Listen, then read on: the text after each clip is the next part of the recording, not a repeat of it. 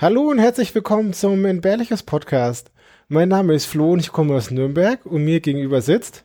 Auch der Flo und der ist auch aus Nürnberg. Hallo Flo. Hallo Flo. Heute ist Folge 18. Heute ist Folge 18 und auch da stellen wir uns wieder zwei Wikipedia-Artikel gegenseitig vor, oder? Genau. Sind wir mit 18 jetzt eigentlich erwachsen? Hey, stimmt, volljähriger Podcast. Ja, wir müssen jetzt dann aufpassen. Boah, wann haben wir eigentlich, wann haben wir eigentlich Geburtstag? Ich weiß das Datum gar nicht. Ist noch ein bisschen hin, aber nachdem wir Ist im konsequent, Juli, ne? Nachdem wir konsequent alle zwei Wochen veröffentlichen, Bis auf dieses Mal. ja. Mittwoch ist der neue Dienstag. ja, genau. Genau, herzlich willkommen und wir haben wieder Artikel dabei und ich würde sagen, heute beginnt der Flo. Nicht erstmal Joe? Hit it, Joe!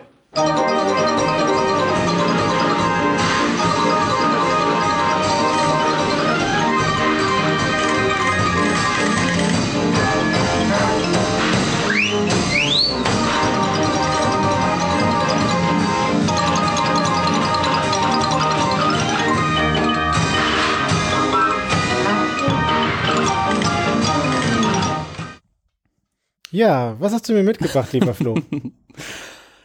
Ich habe letztens in den Nachrichten war letztens ein Schiff, das angespült worden ist an die irische Küste, die MV Alta. Im V-Alter Ja, heißt wirklich so. vom Schiff her.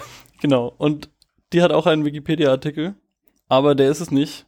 Ich hab, bin dann aufmerksam geworden auf ähm, eine Subkategorie, weil die MV Alta ist in eine Kategorie einsortiert, die heißt Geisterschiff. Hm. Und ich habe dann diese Kategorie so ein bisschen durchstöbert und ich habe, glaube ich, echt viele Geisterschiff-Geschichten jetzt gelesen. Ich muss auch wirklich ein bisschen aufpassen, dass ich jetzt heute nichts durcheinander werf. Und der Artikel, den ich jetzt rausgesucht habe, ist eigentlich das bekannteste Geisterschiff, was man so kennt, also um das sich die meisten Geschichten so ranken. Das ist die Mary Celeste.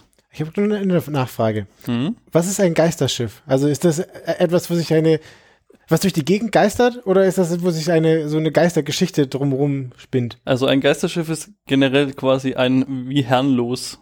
Also aus irgendeinem Grund ist diese Mannschaft nicht mehr auf dem Schiff oder auch verstorben und es gleitet dann so durch die ähm, Ozeane, bis es dann irgendwo gesichtet wird oder auf Grund läuft oder angespült wird, wie die MV Alta, Mhm. die es an die Küste von Irland geschafft hat. Und jetzt müssen sich die Iren ja mit diesem Schiff rumplagen und irgendwie das da entsorgen Mhm. oder bergen oder wie auch immer man das jetzt tut.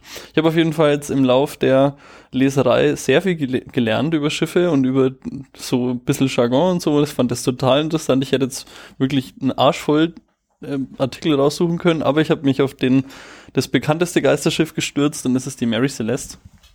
Mhm.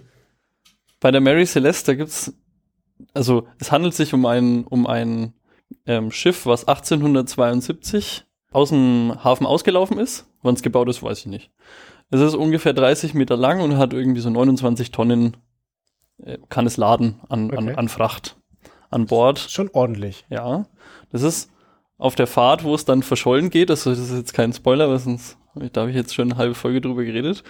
Auf der Fahrt, wo das Schiff jetzt verloren geht, sind die von New York auf dem Weg nach Italien.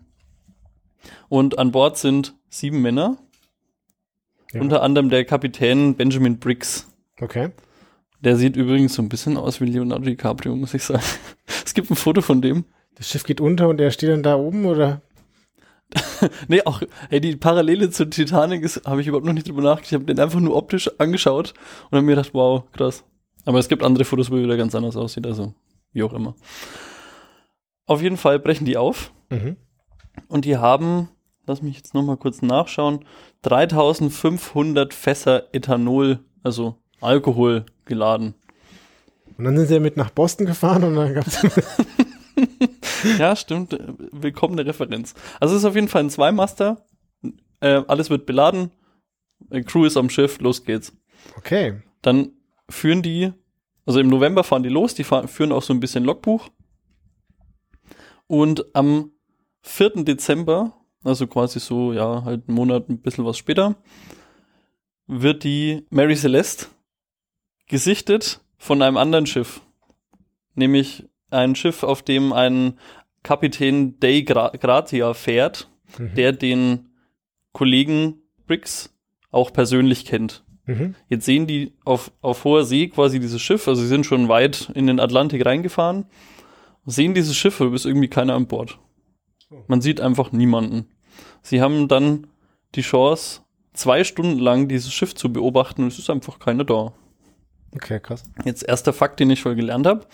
Wenn man irgendwie Probleme mit dem Navigieren hat oder nicht mehr keinen Antrieb mehr hat oder was weiß ich, alle Segel gerissen, alle Taue sind kaputt oder so, dann kann man so ein paar so ein Signalfahnen hissen. Mhm. So zwei so rote Flaggen sind es, die hisst man dann und signalisiert dann anderen Verkehrsteilnehmern auf dem Ozean sozusagen, dass man steuerunfähig ist und irgendwie Hilfe braucht. Okay. Gab's aber nicht. Ist nicht gehisst worden.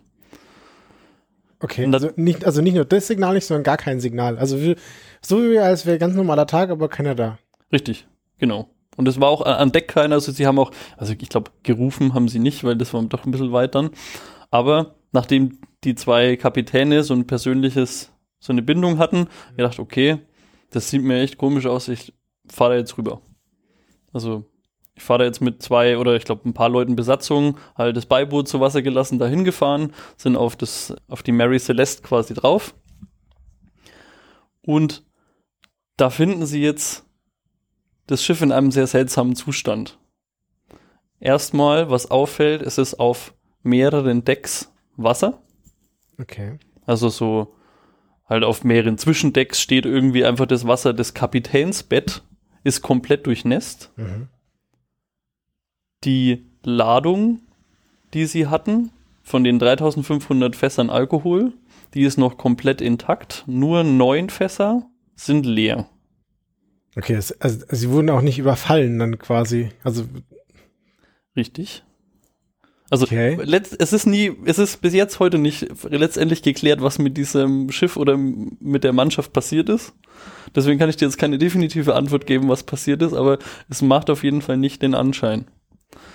Des Weiteren ist eine, haben sie an Bord eine defekte Lenzpumpe gefunden. Das ist wieder was, was ich gelernt habe. Eine Lenzpumpe ist, äh, man, man kann Wasser damit abpumpen. ah, mhm. Deswegen ist wahrscheinlich auch überall Wasser.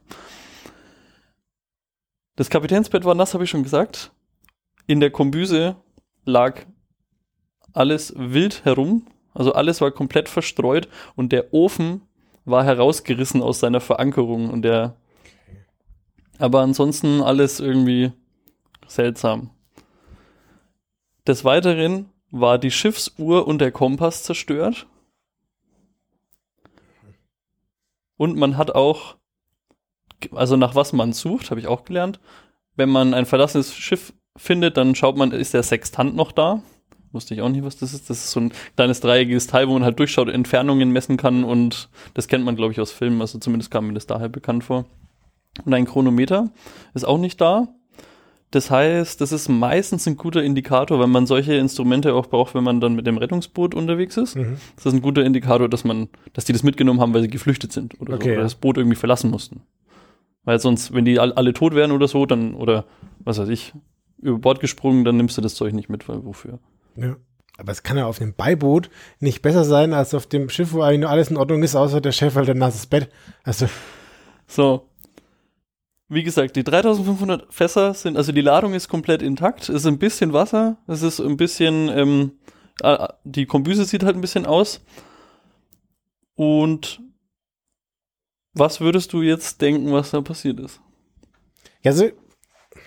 Erst, erst dachte ich an so einen Überfall, aber das ist irgendwie auch nicht. Aber also, eine Theorie könnte sein, dass da irgendjemand. Also, ich, ich habe eine Rückfrage an den anderen Captain. Gab es da Blutspuren oder Kampfspuren, aber scheint nicht der Fall zu sein. Also, Nee, gab's nicht. also an dem Schiff, Schüttel den Kopf in dem Podcast, macht Sinn. Ja. Der- Das Schiff ist ja irgendwie, also äh, ich kann mir nicht vorstellen, dass das Schiff schlechter ist als so ein Beiboot. Und wenn das eigentlich noch ganz okay ist, ist da jemand irgendwie wahnsinnig gewesen, ist ausgerastet und hat dann da Leute irgendwie vom Bord geschubst. Aber Also, äh, den, den, also einen Fakt kann ich dir noch sagen, zwecks bezüglich des Beiboots. Mhm. Das Beiboot wo, ähm, sieht nicht so, also es ist nicht mehr da. mhm. Und es sieht nicht so aus, als wäre es ähm, überstürzt oder aus Versehen ähm, zu Wasser gelassen worden. Also es sieht aus, als hätte es eine geordnete Abwicklung des Bootes ins Wasser gefunden. Über, das ist so, so sind zumindest die Berichte von dem Boot. Ja, wenn ein großer Sturm ist, dann gehst du, also gebrannt hat's ja auch nicht. Und wenn ein großer Sturm ist, dann willst du doch auch nicht von deinem großen Schiff in, dein, in deine kleine Nussschale gehen. Ja, das, ich das kommt, auch, keine Ahnung. kommt alles auf die Umstände an. Also, das Internet ist natürlich wieder voll mit Zeug. Mit allerhand Verschwörungstheorien und Zeug. Also, es gibt da Geschichten über Aliens. Und es Okay, ja, jetzt, jetzt habe ich die Lösung.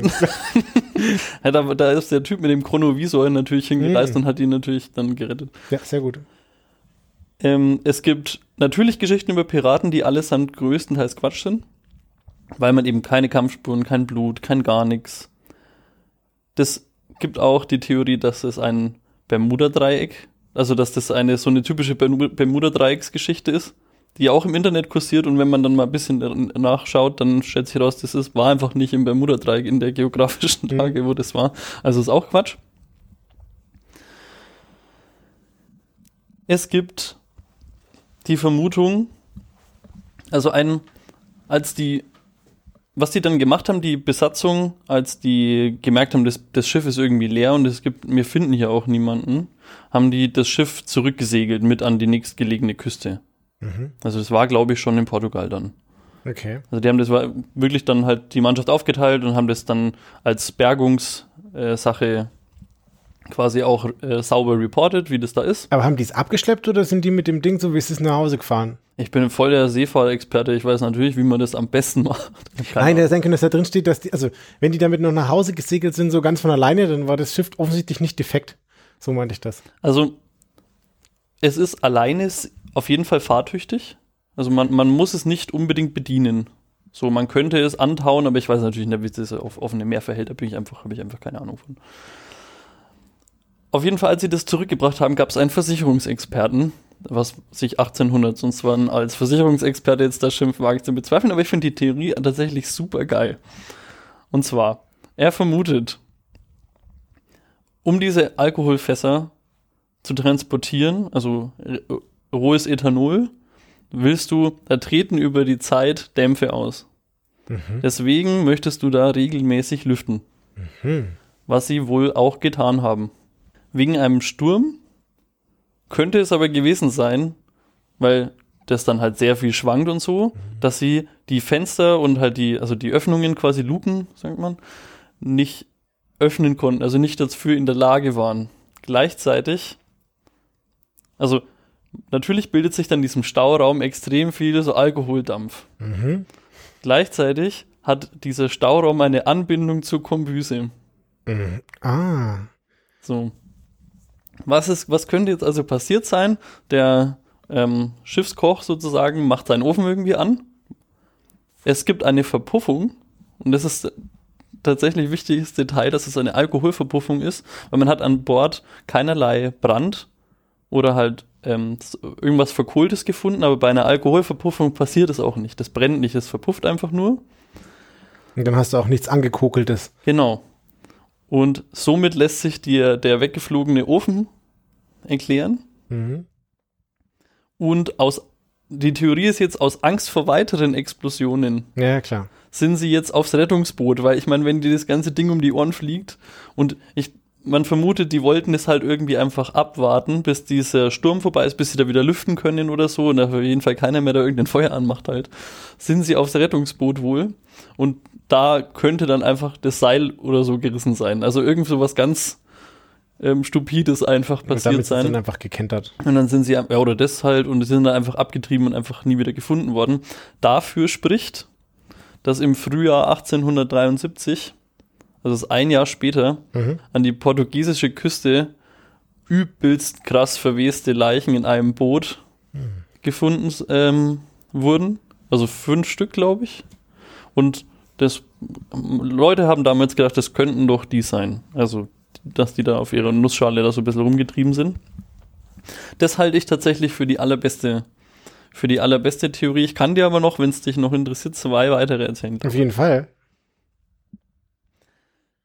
Es gibt noch eine andere, die sagt, es könnte ein Seebeben gewesen sein. Was heißt das? Das passiert wohl in den Azoren äh, Gewässern öfters, dass du irgendwie halt Unregelmäßigkeiten da relativ starke Ausmaßes auf dem, auf dem Wasser hast, dass das Schiff halt irgendwie schwankt und dass da dann die Mannschaft über Bord gegangen ist. Mhm. Dafür spricht nämlich, dass die die Segel, das waren insgesamt 18 Stück oder so, die muss man ja beim Manövern immer so ein bisschen umspannen. Und wenn, das, wenn die das machen, dann gibt es da einen, einen angefangenen oder einen abgeschlossenen Vorgang. Wenn die in einer bestimmten Art und Weise vertaut sind, dann merkt man, ah, die haben anscheinend während des Manövers abgebrochen. Und das ist nämlich der Fall. Also man, man hat an, anhand der, ähm, wie sagt man denn da, anhand der, der Taue, Progress. der Taue hat man dann abgelesen, ja, Progress, dass die ein Manöver nicht vollständig durchgeführt haben, was darauf hindeutet, dass die das Boot sehr überstürzt oder Mhm. vielleicht sogar aus Versehen verlassen haben. Mhm. Das ist so das eine. Ja, wenn sie es aus Versehen verlassen haben, dann äh, wo kommt dann das, das, das Beiboot her, das dann geordnet? Ja, das ist auch schwierig. Ja, genau. Es gibt auch, dass sie einfach nur ganz normal wegen den, gegen die Dämpfe aufs Rettungsboot sind, weil sie nicht wussten, wie sie damit umgehen sollen, was ich aber Quatsch finde, weil wenn du an, auf Deck bist, da ist doch freie, freie Luft. Also kann ich mir irgendwie nicht so ganz erklären. Und ein, ab, eine abgefahrene Sache gibt es noch, da geht es darum, dass das, wenn du anlegst an der Insel, dann kann das, dann gibt es da so ganz feinen, äh, in diesem auch in Azoren, azorischen Inselgebiet, gibt es da so Aufschüttungen von Sand.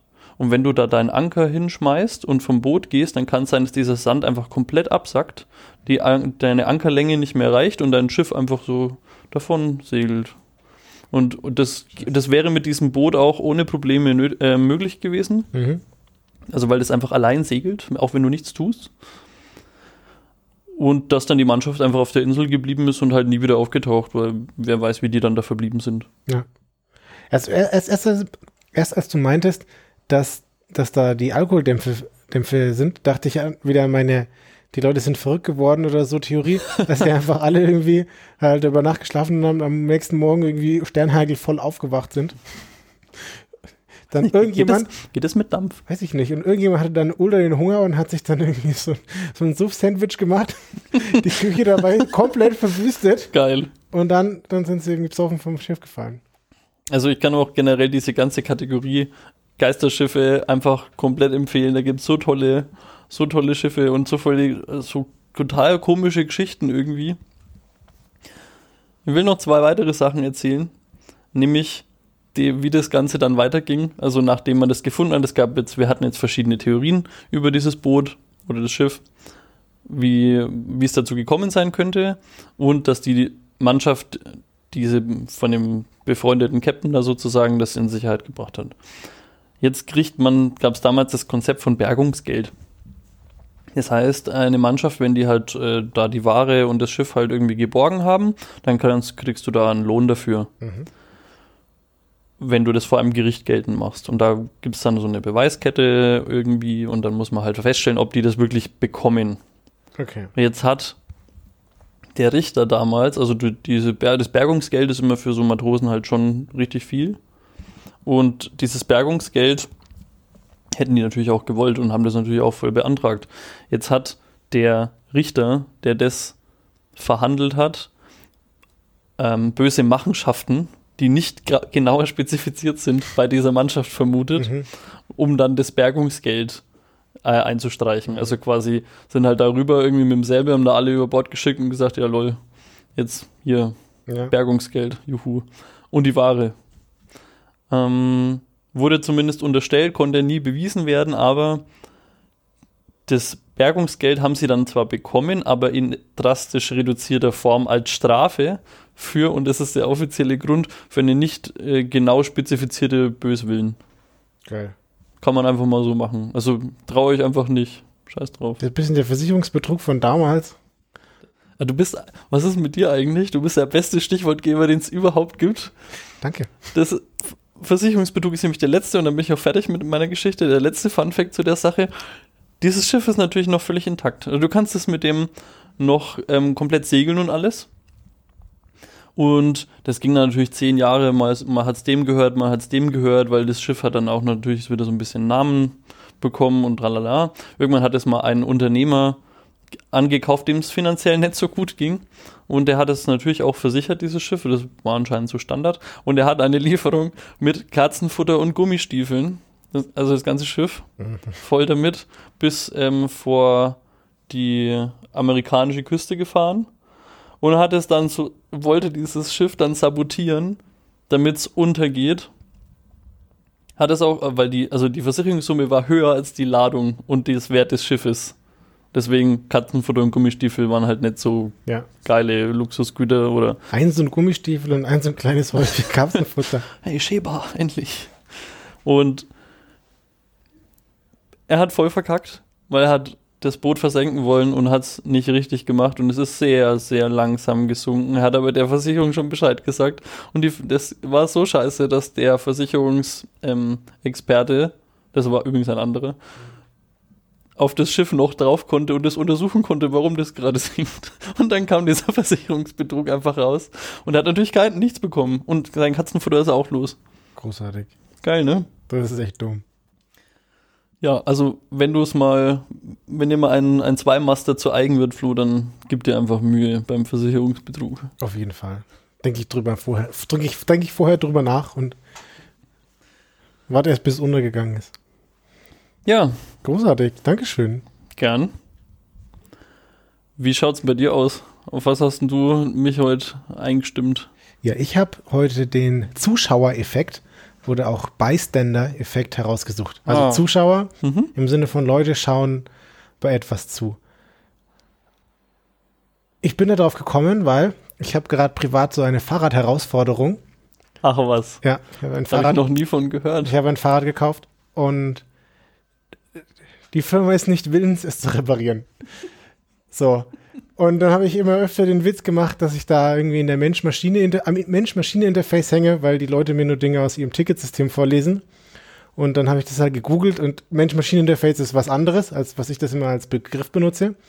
Aber dann bin ich zu dem Begriff Verantwortungsdiffusion gekommen Ja, weil niemand verantwortlich für irgendwas ist oder alle. Und dann bin ich da zu dem Zuschauereffekt gekommen und dann habe ich gesehen, dass wir das tatsächlich, oder der du das schon verblockt hast. ja. Und da dachte ich mir, Mhm. das ist, der, das ist der gute Artikel, weil da kommen auch die anderen Begriffe so ein bisschen drin vor und den fand ich sehr schön. Das ist ja Jahre her.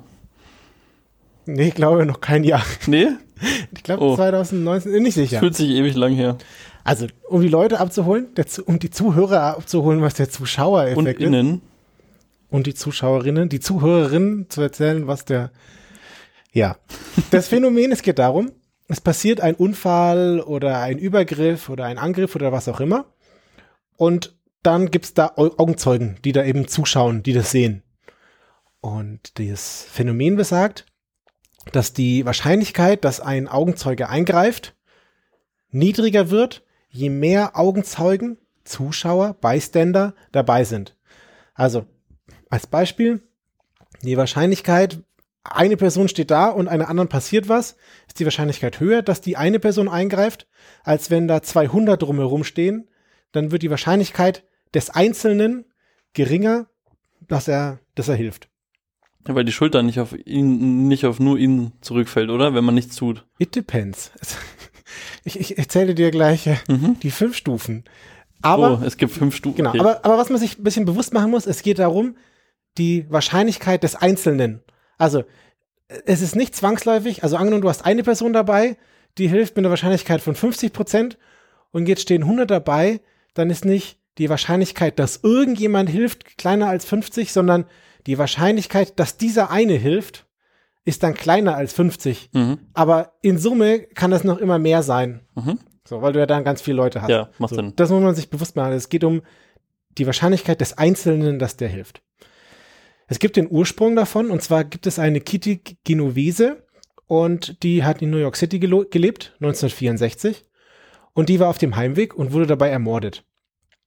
Und dieser Ermordungsvorgang dauerte eine halbe Stunde und hat sich Das über ist doch so eine Messerstecherei-Sache, oder? ja, auch. Also, das hat sich über eine halbe Stunde verbreitet. Also, dieser Vorgang dauerte eine halbe Stunde und die Legende besagt, dass 36 Menschen aus der Nachbarschaft das mitbekommen haben müssen und davon hat keiner geholfen. Das ist jetzt aber so Fake News oder alternative Fakten. weil die, das ist so ein bisschen schwierig. Die Tatorte haben gewechselt. Also es ist wohl so, die Frau ist aus dem Auto, nee, die Frau ist nach Hause gegangen und der Angreifer kam aus dem Auto raus und hat sie dann nicht abgestochen, sondern sagen wir angestochen. Dann hat sie, ja, dann hat sie geschrien, dann hat der, der Täter losgelassen und Leute haben gerufen, ist alles okay. Und dann ist der Täter weggegangen, hat sich in seinem Auto versteckt und die Frau ist weitergegangen. Und dann war quasi Ah. für die ersten zehn die Situation vorbei und es gab jetzt nichts mehr. Dann hat der Täter im Auto gewartet und dann ist sie ums Eck gegangen, dann ist er wiedergekommen und hat sie wieder angegriffen und dann hat sie sich in Treppenhaus verlagert und da wurde sie dann vergewaltigt und dann endgültig umgebracht. What? Genau. Alter. Aber, also das soll das Boah. jetzt nicht schönreden, sondern das hat an verschiedenen Stellen stattgefunden und es war nicht für alle Beteiligten, also nicht für alle der 36 Beteiligten war immer klar, dass das jetzt so ist. Und nur die Leute haben immer nur so einen Teil mitbekommen, ja. Also da ist irgendein Tumult auf der Straße, irgendjemand schreit, aber jetzt ist wieder vorbei. Hier ist irgendwie laut im Treppenhaus, aber hier ist auch nebendran die Kneipe. Hm, keine okay. Ahnung. Und so ist das halt passiert. Nichtsdestotrotz haben daraus dann Leute, Wissenschaftler eine Untersuchung gemacht zur, zum Nicht-Eingreifen von Zeugen. Und da haben sie erstmal vier Theorien eingestellt, äh, angestellt. Und zwar ist die Notwendigkeit, ob man jetzt helfen muss, ist, ist nicht so ganz klar. Ja, man könnte sich auch blamieren, wenn man das jetzt tut. Wenn da viele Leute sind, dann ist es vielleicht kein Notfall, weil ähm, die anderen sehen ja auch nicht die Nötigkeit zu helfen. Deswegen ist vielleicht kein Notfall. Oder der erste Schritt ist schwer, weil es sind ja viele Leute da. Warum bin ich der, der den ersten Schritt macht? Hm. Und dann gibt's noch die Reaktanztheorie. Und das ist ein bisschen absurde Logik. Aber wenn ich jetzt nach Hilfe gefragt werde, dann versucht die andere Person, mich in meiner Entscheidungsfreiheit einzuschränken. Und dann sage ich vielleicht, vielleicht aus Trotz Nein. So. Ist so eine Theorie. Was? Das kapiere ich irgendwie nicht. Ja, wenn, angenommen, mir passiert was und ich sag zu dir, und ich mach gar nichts, dann ist jetzt das in deiner freien Entscheidung, ob du mir hilfst oder nicht. Ja. Wenn ich jetzt zu dir sage, hilf mir, hm. hilf mir, dann ist das eine Aufforderung und dann sagst du, nö, ich, hab, ich kann das hier selber entscheiden, was ich mache. Was? Okay. Ja, das fand ich auch ein krass, Hm. aber das ist eine Theorie, die aufgestellt wurde. Und die Leute haben das dann betrachtet und haben dann eben die fünf Stufen, wie schon erwähnt, sich durchdacht oder sie haben sich fünf Stufen festgestellt, die passieren, bis jemand dann tatsächlich hilft. Also es passiert etwas und der, der Mensch, also der tut das nicht bewusst, aber der durchläuft im Kopf diese fünf Stufen und erst wenn er alle Stufen erfolgreich absolviert hat, dann hilft er auch wirklich. Mhm. Klingt ein bisschen doof, aber eigentlich sehr einleuchtend. Ähm, das erste ist, naja, ich muss das Ereignis erstmal bemerken. Also es klingt profan, aber wenn du gar nicht. Was ist da los? Bitte? Was ist da los? Genau, es ist irgendwie Lärm, du hast, bist abgelenkt, deine Konzentration ist irgendwie auf deinem eigenen Handeln und dann bekommst du es vielleicht gar nicht mit.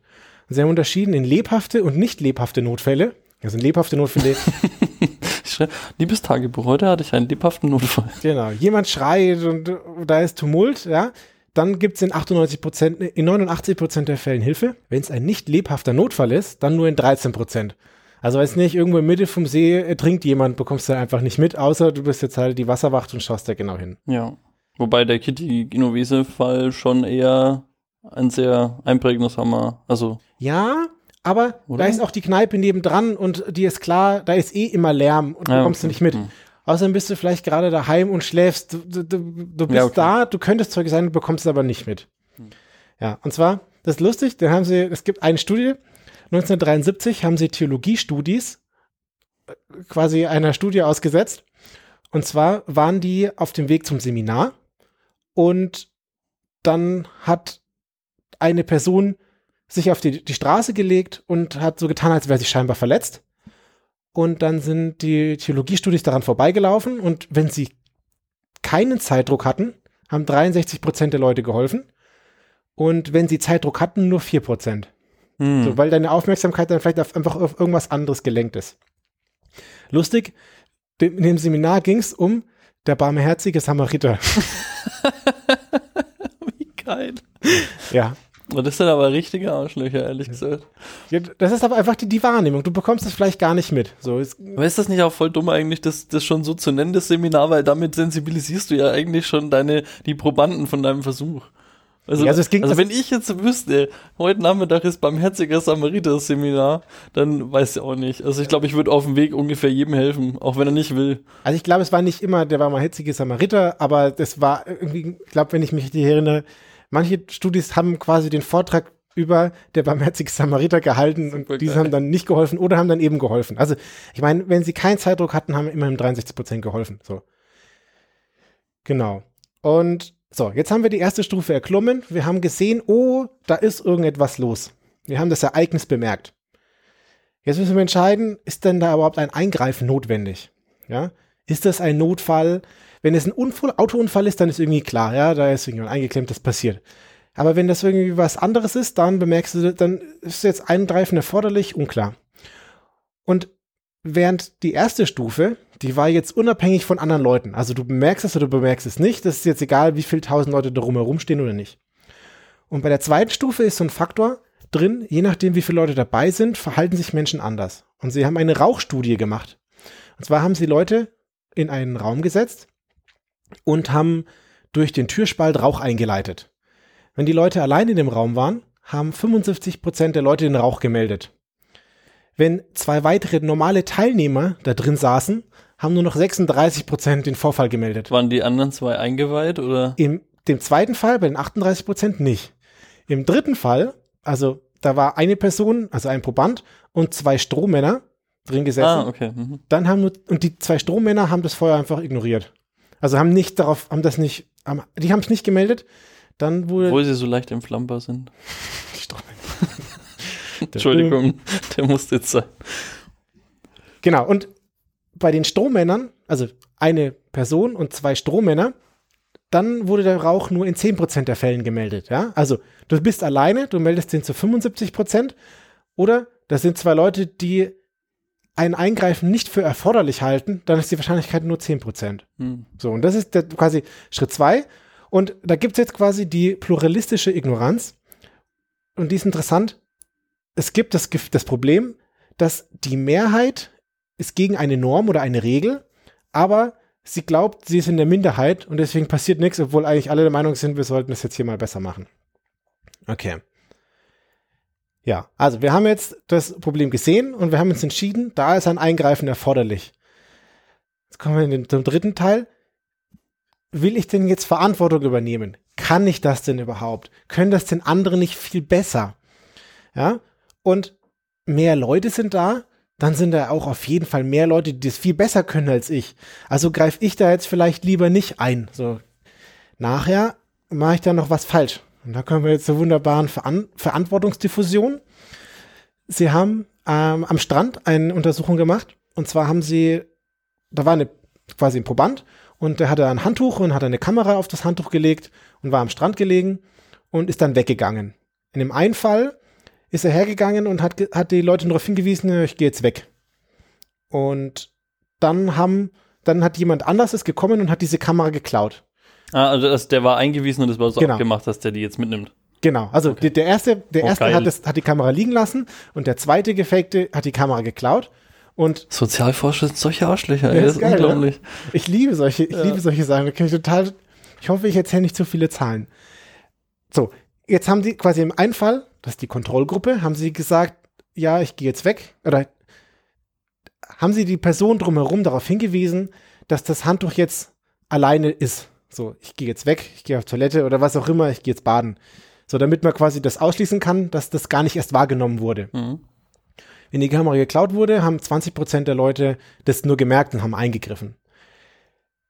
Dann, im anderen Fall, haben sie die Leute explizit darauf hingewiesen, dass sie bitte auf die Kamera aufpassen sollen. Und dann haben 94% der Leute eingegriffen. Mhm. So, ja? Ja, aber sonst könnte es könnte jetzt negativ auf mich zurückfallen, wenn jetzt dann jemand sagt, na, ich habe dem eigentlich gesagt, er soll aufpassen. Genau. Und bin ich jetzt überhaupt hier befähigt? Kann ich das dann, ist das gut, dass ich das tue? Und wenn du explizit du kannst das, dann ist das besser. Geil. Okay, also wir haben jetzt schon drei Schritte erklommen und Wie viel Prozent der Leute haben die Kamera einfach selber geklaut? ist leider nicht überliefert. Schade. Der Versuchaufbau kostet uns fünf Kameras.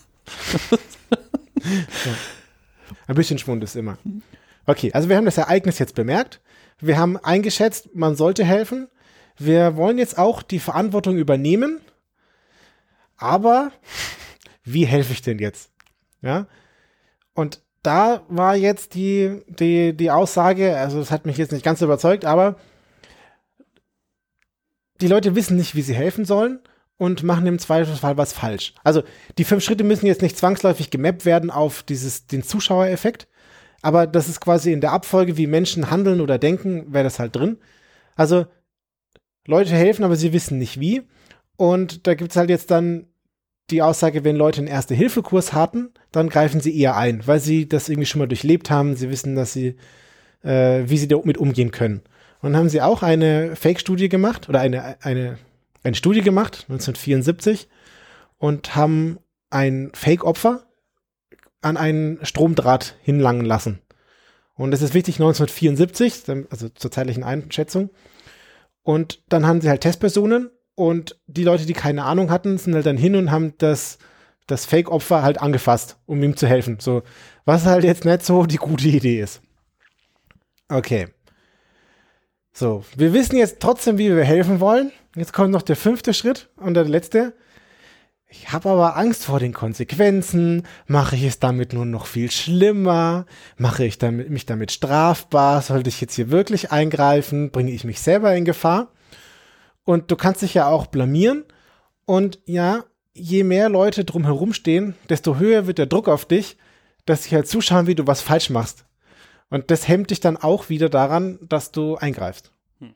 So, und das sind, das sind quasi diese fünf Schritte, die, die so ein Mensch durchläuft, bevor er da hilft. Also es passiert natürlich viel, viel kürzer und, und niemand denkt sich das so äh, groß aus. Aber, ja, aber unterbewusst halt. Genau. Ja. Ganz schön viel. Aber es gibt dann noch den, den urban Overload, die, die urban Overload-Hypothese. Und zwar. Was, was? Moment. Die urban Overload-Hypothese. Okay. Also mhm. urban wie urban, also in der Stadt und Overload, weil du zu viel Reize ja, okay. bekommst. Mhm. Und das ist halt eine Hypothese. Ja, Menschen, die in der Stadt leben, haben viel zu viele Reize, also deutlich mehr Reize als Leute, die auf dem Land leben. Und deswegen sind sie überfrachtet und sie vermeiden, es mit anderen Kontakt zu haben und bleiben eher für sich alleine. Und eine Referenz von einer Folge von davor. Unser Elektroschock Milgrim hat, Elektroschock Milgrim. hat eine Theorie aufgestellt und zwar sagt er, es sind nicht die Großstädter oder die Dörfler, sondern die Umgebung ist das, was einem daraus macht. Also wenn ich in Vor allen Dingen hat der ja eigentlich gesagt, dass die Deutschen einfach scheiße sind. Ich meine, die, die Ursprungsannahme von ihm war ja, warum Deutsche eigentlich einfach alles machen, andere Leute quälen und andere nicht. Genau, aber da hat er herausgefunden, dass das jeder, jede Nationalität tut. Ja. Genau. Und deswegen sagt er vermutlich auch da, es kommt auf die, die Umstände drauf an. Und er sagt jetzt nicht, Großstädter helfen weniger, sondern er sagt. Deutsche Großstädter helfen weniger. Die auf jeden Fall. Aber in der Großstadt wird weniger geholfen und die gleichen Leute, wenn sie im Land, auf dem Land sind, helfen eher. Aber keine Sozialstudie ohne das Gegenteil. Es gibt dann einen Amato, der sagt, es kommt darauf an, wo man aufgewachsen ist. Also wenn du jetzt ein Landei bist und in der Stadt wohnst, dann mhm. verhältst du dich wie auf dem Landei. Aber dann hat jemand anders 1987 eine Überblicksstudie gemacht und hat gesagt, es kommt auf den Ort an, nicht auf die Menschen. Und dann hat noch jemand 1994. Ich stell mir das so geil vor, wenn du da so ein, so, ein, so ein Experiment machst und legt sich irgendwie einer auf den Boden und dann, keine Ahnung, also irgendwie so Kunstblut überall und dann voll hastig bückt sich jemand zu dir runter und der, der Typ nimmt einfach den Kopf so hoch, woher bist du? Kommst vom Land. Schön, dass Sie hier geholfen haben oder nicht. Wir haben jetzt noch einen kleinen Frage Fragebogen vorbereitet. Wie alt waren Ihre Eltern? Ja. Naja. Ja, und, und die Verantwortungsübertragungserklärung musst du dann auch noch ausfüllen, bevor du hilfst. Dann. Ja. So, aber keine Studie mit einer Gegenstudie, mit einer Gegenstudie, mit einer Gegenstudie. Das ist dann aber die letzte. 1994 hat jemand herausgefunden, die Bevölkerungsdichte korreliert mehr mit dem Hilfsverhalten als die Einwohnerzahl. Also wenn du jetzt mhm. äh, eine riesige Stadt hast, die aber ein riesiges Gebiet hat, ist das anders, als wenn du die gleiche Anzahl Leute auf deutlich kleinerem Gebiet hast. Ach so, ja, logisch. So, Weil da auch dann die Eindrücke halt enger sind. Genau. So, ja. Mhm. Ja, wow, da waren ganz viele Thesen und Gegenthesen jetzt, oder? Ja, jetzt habe ich mir ganz viel zurückgelassen und im Wesentlichen habe ich dir ganz viele Gründe gesagt, erzählt, warum du nicht helfen brauchst oder was du als Ausreden haben kannst. Aber ich will euch nicht so negativ zurücklassen. Was, aber was, was mich, du willst ja. noch eins was dazu sagen, was ja, mich klar. total fasziniert ist, dass da eigentlich bei all diesen Punkten, die wir jetzt besprochen haben, war eigentlich Empathie nie so wirklich so ein Punkt. Also, so, dass du jemand, dass dir jemand einfach, keine Ahnung, leid tut oder du willst ihm einfach nur aus seiner misslichen Lage helfen. Es war immer sehr, sehr logisch und sehr, sehr pragmatische Herangehensweise, dass du einfach sagst, fuck, was mit dem armen Kerl da oder wer auch immer da halt liegt. Das ist eigentlich ziemlich krass, dass es überhaupt nicht berücksichtigt wird, überhaupt kein Faktor ist in dieser Einordnung. Es gibt auch noch Kritik daran und das, du bist auch fast ein sehr guter Stichwortgeber. 2019 haben sie eine Untersuchung gemacht und haben 219 Aufnahmen von öffentlichen Kameras ausgewertet. Und was wir jetzt davor haben, getan haben, wir haben das sehr theoretisch durchdekliniert und uns überlegt, warum man was wie nicht tun könnte oder wer da was glauben könnte. Und bei den 219 Aufnahmen von öffentlichen Kameras Sie haben einfach Fail-Videos auf YouTube geschaut. Army. Genau, da haben sie, da haben sie sich eben Gewalt- und Aggressionsfälle angeschaut und tada, in 91 Prozent der Fällen wurde den Opfern geholfen. So. Ah, okay. Und jetzt sind wir quasi wieder dabei. Wir haben jetzt ganz viele Gründe herausgesucht, warum die Wahrscheinlichkeit, dass jemand hilft, geringer wird. Aber wird sie wirklich so unfassbar viel geringer oder nur sie wird ein bisschen geringer? Und in Summe ist dann eigentlich immer noch ganz geil und ich bin also Oder- ein bisschen oder- stolz oder- auf die Menschheit. Das ist, das ist sehr geil, oder weil einfach eine Kamera da war. Ja, Kameras, weiß man, die helfen ja vor U-Bahn-Schubsern, weil, Ja, auf jeden Fall. Die helfen super. Nicht. genau. Ja, aber nee, das ist gut. Also da hätte ich jetzt ehrlich gesagt mit der Zahl, nachdem du mir jetzt eigentlich ähm, eine Viertelstunde erzählt hast, wie alles negativ ist und was mich alles davon abhalten könnte, finde ich die 91% schon geil. Ich finde auch ganz froh, dass wir den Artikel nicht, dass wir den Podcast nicht 2018 schon hatten und diese Strategie, diese Kritik von 2019, die letzte Untersuchung wäre nicht drin gewesen, das wäre Mm, schon sehr traurig Sehr gewesen. gut. Ja, das war's von meinem Artikel. Ja, danke, dass du den nochmal richtig gelesen hast. Ja. Sehr geil. Hat mir gefallen. Genau. Ja, danke euch fürs Zuhören und ich habe noch eine Neuerung, wo wir jetzt erwachsen sind. Oh, Äh, wir sagen ja sonst immer, äh, danke Wikipedia. Und das ist auch so ein bisschen wie Quelle Internet, Quelle Wikipedia. Aber in der Wikipedia, da sind da echten Menschen dahinter. Und ich habe mir vorher, wenn wir jetzt verraten, dir sagen lassen, Alter. Wie dein Artikel heißt? Penner, ey, geil. und dann habe ich, es gibt Statistiken, wenn man den Wikipedia-Artikel ganz runter scrollt, dann gibt's da äh, eine Aufrufstatistik und eine Autorenstatistik. Und bei Wie deinem geil hast du nicht wirklich gemacht? Hast du für meinen auch gemacht? Bei deinem wundervollen Artikel gibt es den Autor, der heißt Witkowski und der Hast du hat. jetzt während der Sendung gemacht? Nein, das habe ich vorhin gemacht. Oh. Und der oder die Witkowski, Wikipedia-Username, hat zu deinem Beitrag, so wie er aktuell von vor einer halben Stunde in der Wikipedia ist, 31 Prozent beigetragen. Und damit ist er der Top-Autor in Menge an deinem Artikel. Sau geil. Jetzt Und weiß ich auch, warum du vorhin nachgefragt hast, wie mein Artikel heißt. genau. Okay, habe ich kapiert. Und mein Artikel, da hat ein, der oder die Trockhead 1 45 Prozent beigetragen. Na dann, Zu der aktuellen voll Version. geil. Ja, also es könnte natürlich sein, dass davor der Schorsch war, der hat alles geschrieben und dann kam jemand anders, hat alles weggelöscht und der hat alles neu geschrieben. Das könnte sein. Aber zumindest die Version, wie es gerade aktuell sind, die beiden Au- Top-Autoren, vielen lieben Dank. Das ist echt, das ist echt geil, das müssen wir jetzt öfter machen. Aber ich glaube, ich will auch noch eine Geschichte erzählen, weil wir es vorhin hatten, du hattest erzählt, wenn jemand am Strom hängt und hinfasst, Mhm. da gibt es auch eine lustige Geschichte aus meinem Familienkreis. Ähm, es ist eine Geschichte vom, vom Bau und jemand steht auf dem, auf dem Rohbau eines Hauses und auf einmal zappelt er ganz wild und fasst sich so ins, ins T-Shirt irgendwie rein, macht ganz komische Verrenkungen und unten steht jemand und denkt, scheiße, der hängt jetzt am Strom. Und er nimmt einfach die nächstbeste Holzlatte und äh, klatscht den, klatscht den halt völlig vom ersten Stock von diesem Haus runter, weil halt, ja, der muss irgendwie weg vom Strom. Ja. Und tatsächlich liegt er drunten und was ist mit dir falsch? Was ist, warum hast du das jetzt gemacht? Der hatte einfach nur eine Hummel unterm T-Shirt. Oh, Deswegen hat er sich so krass bewegt. geil. Super gut. Ja, Sehr schön. ja, also da so viel dazu. Und das war nicht, also da ist niemand gestorben dabei, weil ich am Ende immer eine, ähm, einen Toten noch rausziehe. Heute habe ich meine Toten schon erledigt. Die fünf angespülten Portugiesen. Naja, oder an der Portugiesenküste. Und meine Kitty. Genau, Kitty Genovese. Die ist ja ziemlich berühmt eigentlich. Ja, vielen Dank fürs Zuhören. Danke Flo. Danke an die beiden Usernamen, die ich jetzt schon wieder vergessen habe. Genau. Ich werde sie nicht mal vorlesen, sind ganz schön kompliziert. ja, vielen Dank und ihr könnt gerne Kommentare hinterlassen auf unserem Blog podcast.entbehrlich.es. Oder auf Twitter entbehrlich-es. Ihr dürft auch gerne mal wieder auf iTunes Bewertungen schreiben oder ähm, auf ganz viele Sterne drücken. Das, ist, das haben wir schon lange nicht mehr gesagt eigentlich. Das stimmt. Da würden wir uns freuen. Und danke für alle, die jetzt schon kommentiert haben und Sterne gegeben haben und so weiter. Bis bald. Ciao, ciao. Ciao.